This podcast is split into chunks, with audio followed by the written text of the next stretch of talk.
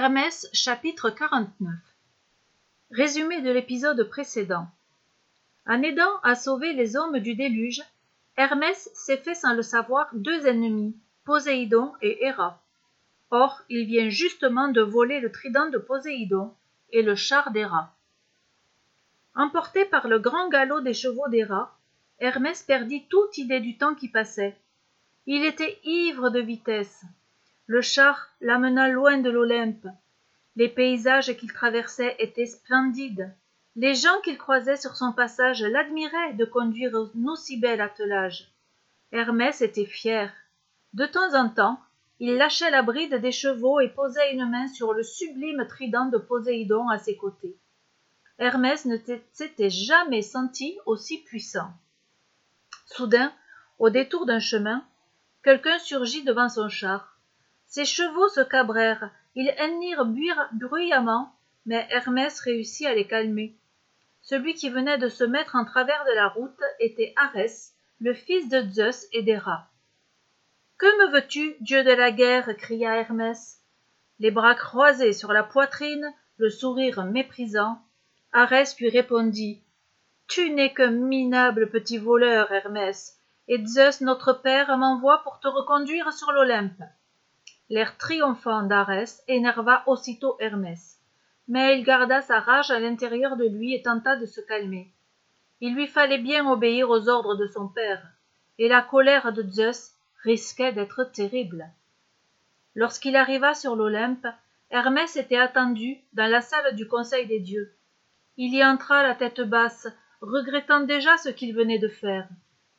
Tous les dieux étaient rassemblés autour de son père, et il eut l'impression de se retrouver comme le jour de son arrivée au palais. Le visage de son père était sévère. Personne ne lui souriait, pas même sa chère sœur Artémis, jusqu'à la douce Estia, qui posait sur lui un regard mécontent. Hermès rebaissa la tête. Il comprit qu'en volant ainsi d'autres dieux, il avait commis un acte impardonnable, et qu'il lui faudrait faire appel à toutes ces belles paroles s'en sortir à nouveau. Zeus dit d'abord Merci, Arès, d'avoir arrêté ce petit voleur.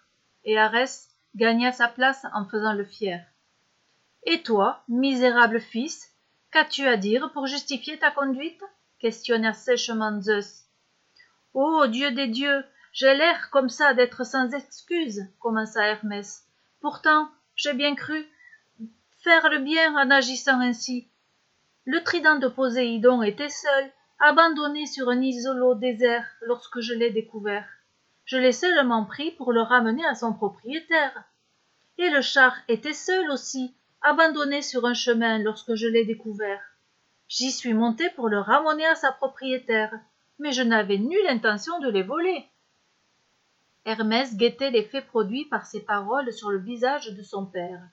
Il vit une lueur d'amusement traverser ses yeux, et pensant qu'il allait encore une fois gagner la partie. Mais Héra, elle aussi, avait senti que Zeus s'attendrissait. Elle ne laissa pas au maître de l'Olympe le temps de parler, se leva d'un bond et dit Il suffit. Garde donc ton beau langage pour toi, Hermès. J'ai été volé, humilié, et je demande réparation. Qu'il soit chassé de l'Olympe. Elle se rassit et Poséidon se leva aussitôt. Moi aussi je demande justice. Ce petit dieu n'a pas sa place parmi nous, gronda le dieu des mers. Zeus poussa un soupir ennuyé. Il devait satisfaire sa femme et son frère, mais il ne voulait pas se séparer d'Hermès pour toujours. Il cherchait une nouvelle fois à ne mécontenter personne, quand soudain une idée lui vint. Hermès, mon fils, tu iras passer trois mois aux enfers chez ton oncle Hadès, avant de revenir au palais. Le sourire d'Hermès disparut, et des larmes lui vinrent aux yeux.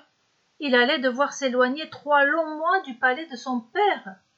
Hermès regarda Héra, et le sourire de connivence qu'elle échangeait avec Poséidon lui fit soudain comprendre. Il était tombé dans un piège. En réalité, Héra et Poséidon avaient tout organisé pour arriver à l'écarter de Zeus.